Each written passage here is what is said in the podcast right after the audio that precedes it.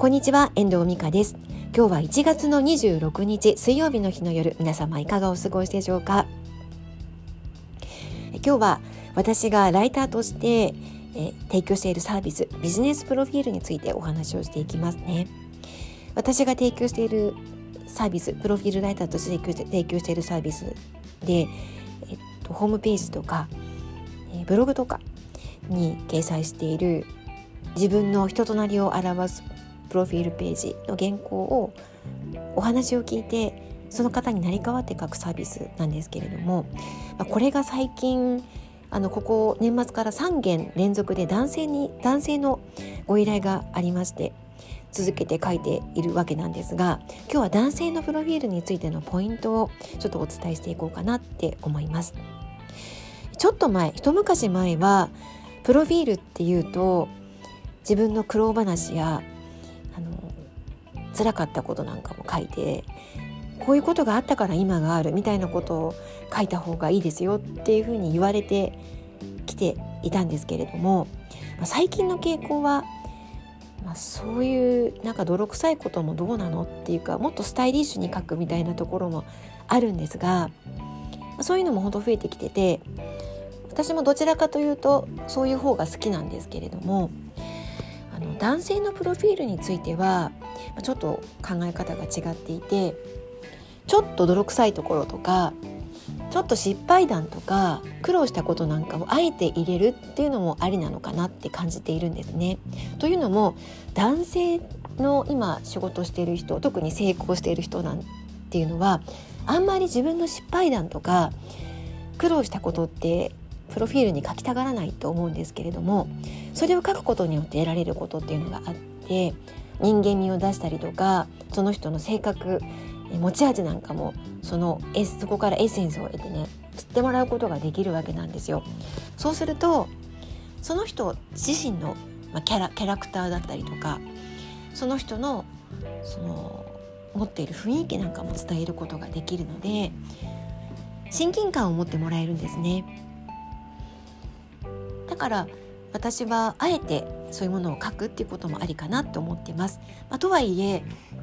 今回年末から担当している3つのプロフィール男性のあのものについてちょっとお話ししていくんですけど一つは、えっと、自分ご自身が関わったお客様ですごく辛い思いをされている方に相対する自分の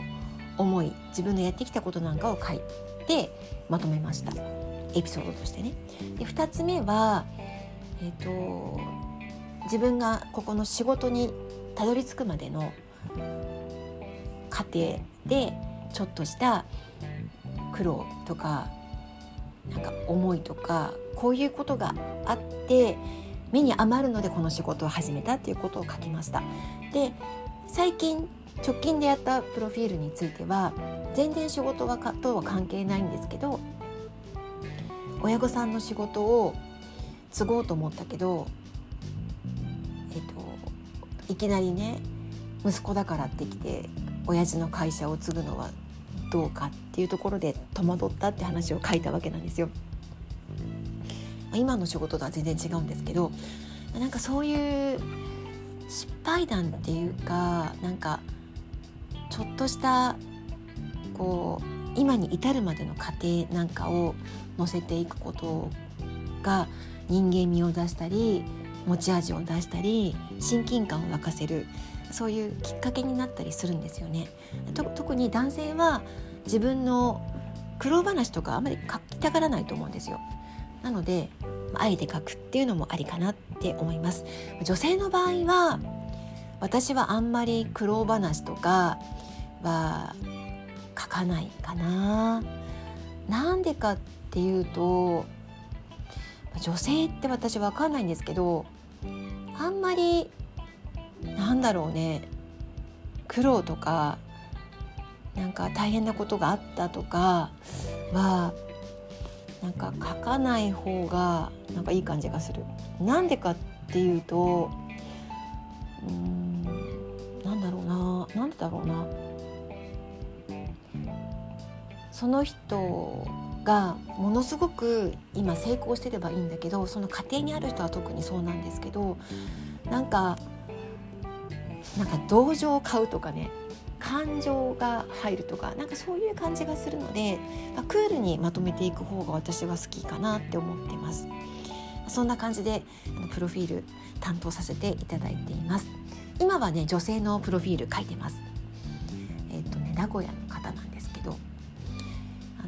すごく素敵な方またねあの今原稿作ってるんですけど新しいまた出会いがあってすごく楽しくやらせていただいてますビジネスプロフィール作成サービス代行サービスは私のホームページ遠藤美香 .com のメニューページからお申し込みいただけたらと思っております。まあ、このあのポッドキャストでもあのなんかメッセージとかくれればあのね。お仕事やらせていただくんですけど是非気になる方